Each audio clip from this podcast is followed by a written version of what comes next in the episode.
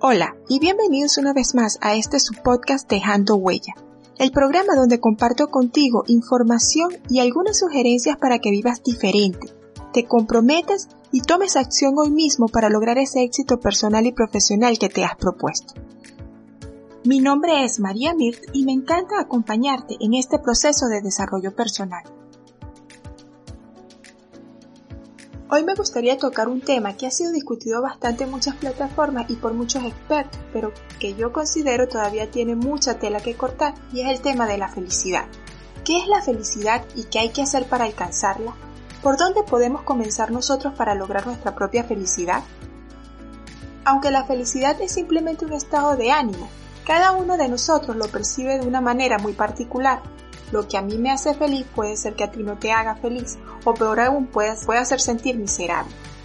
Por eso es que yo comparto la idea de que la felicidad es más una responsabilidad individual que un derecho, porque cada uno de nosotros debería ser consciente que la felicidad solo la podemos alcanzar nosotros mismos. Nadie te puede hacer feliz ni triste.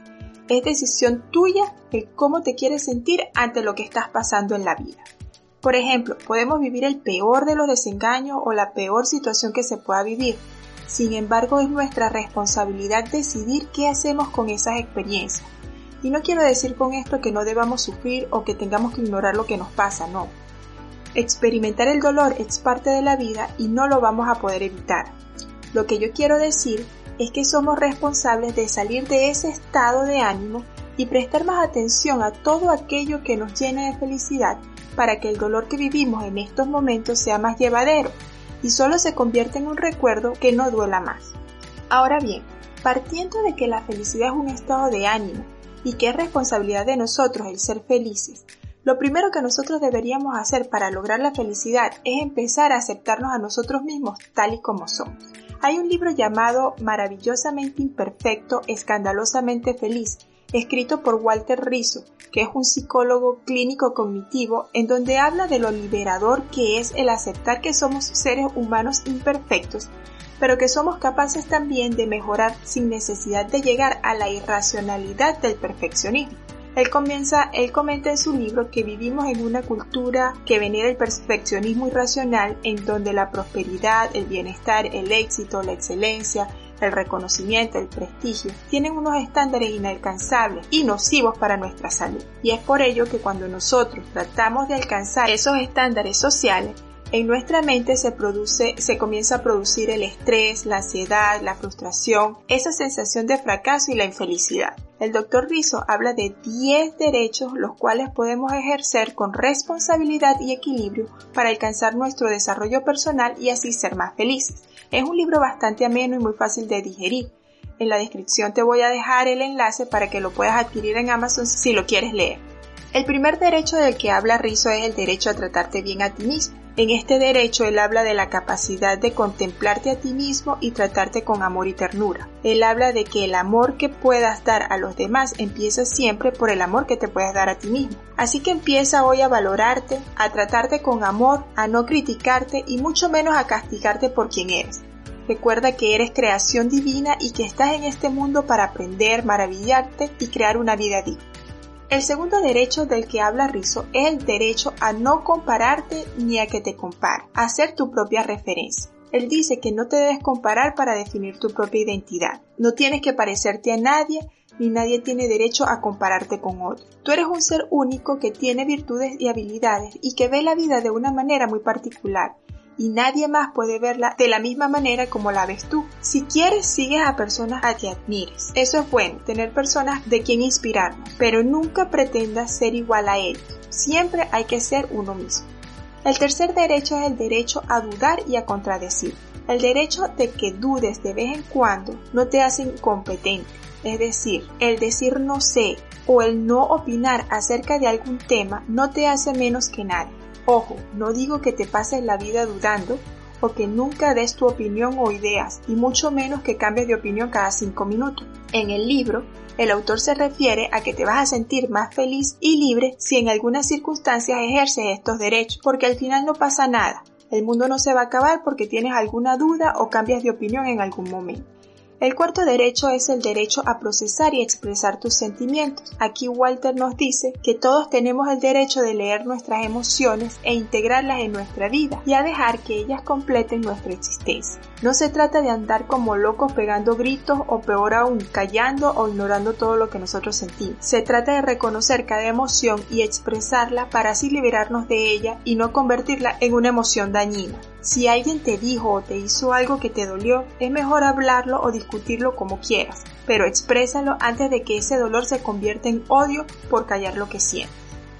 El derecho número 5 es el derecho a fracasar y a no ser el mejor. El autor dice que los que ejercen este derecho hasta el final de su vida se quitan un peso de encima. En este derecho, el autor también nos explica que el afán por ser el mejor se asocia a un estilo hiperactivo de, vida que evita que ejerzamos otros dos derechos que tenemos y que son el derecho a la lentitud y el derecho al ocio. Cuando ejercemos estos derechos sentimos que somos unos vagos y que no estamos produciendo nada, pero la verdad es que estos derechos son fundamentales porque nos ayudan a recobrar las energías que necesitamos para seguir adelante. El derecho número 6 es el derecho a reconocer los logros y sentir orgullo por ello. Sentir orgullo por nuestros logros y decirlo al mundo está perfecto. Lo que no está bien es expresarnos con arrogancia y vanidad. Sentirnos orgullosos y felices porque somos capaces de lograr cosas importantes para nosotros es un valor importante. Sentir amor propio y autorreconocimiento nos eleva la autoestima. El derecho a equivocarte y a no sentirte culpable de tus errores. No aceptes ser un masoquista moral. Si cometes errores puedes sentirte responsable, pero no te puedes autocastigar ni te creas una mala persona por ello. El autor afirma que la culpa es un control social para que nos portemos bien, y el mandato dice que si hacemos algo mal y no nos sentimos culpables somos malos. Así que aprendemos mejor a sentirnos mal para sentirnos bien. Recuerda que somos seres humanos con virtudes, pero también con defectos y que los errores y equivocaciones son parte de nuestra vida. Así que asume la responsabilidad cuando te equivoques, pero no te autocastigues por ello. El derecho número 8 es el derecho a no obsesionarte por el futuro y despreocuparte responsablemente de lo que vendrá.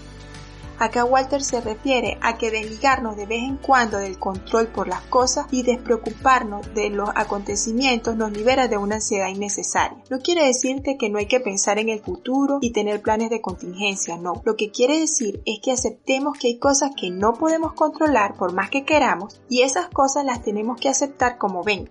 Es como lo que estamos viviendo en estos momentos con el coronavirus. Nosotros no sabemos si nos vamos a enfermar o no, y tampoco cuánto tiempo va a durar esta situación. Lo único que podemos hacer es tomar las medidas necesarias para disminuir el riesgo y seguir las normas impuestas por las autoridades para tratar de erradicar esta propagación. Esto no significa que el coronavirus vaya a desaparecer para siempre, y no por ello vamos a vivir encerrados de por vida en nuestras casas. Para mí toda esta situación significa de que el mundo va a cambiar en muchos aspectos y que al final buscaremos la manera de adaptarnos, porque eso es lo que hacemos los seres humanos, adaptarnos a las circunstancias. El noveno derecho que nos habla Walter Rizzo en su libro es el derecho a ser como eres sin que te importe la aprobación de los demás. Este tema lo hablé un poco en el episodio número 4. El temor al que dirán muchas veces nos paraliza y nos obliga a actuar de una manera diferente a como realmente somos porque siempre estamos buscando la aprobación de los demás, de ser aceptados, porque si no de lo contrario sufrimos. Y aunque somos seres sociables, debemos aprender a que no somos monedas de oro para caerle bien a todo el mundo. Así que mejor piensa que las personas que están contigo son aquellas que te aceptan, te respetan y te valoran por lo que realmente eres y no por lo que tú pretendes ser.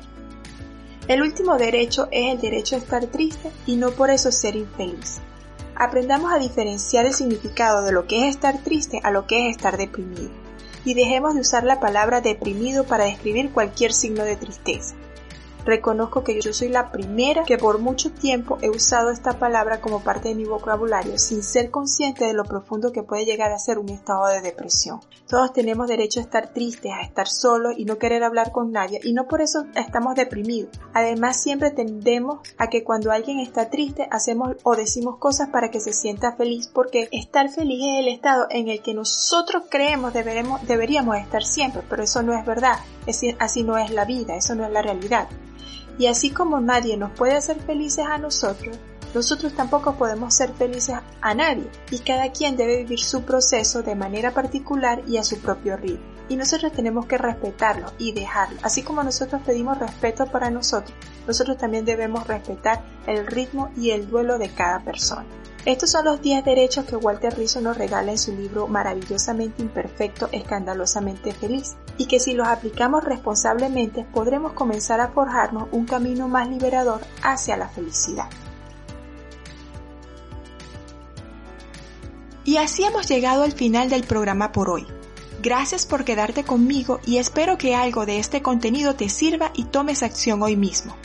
Si te gustó, dale a me gusta y compártelo con amigos y familiares. Y si tienes algún comentario o sugerencia, no dudes en escribirme, bien sea en mis redes sociales o en mi página web mariamirt.com. Y recuerda, si quieres alcanzar tu propio éxito, vive con conciencia, siendo tú mismo y disfrutando el proceso. Esto es Dejando Huella, el podcast que te acompaña en este proceso de desarrollo personal.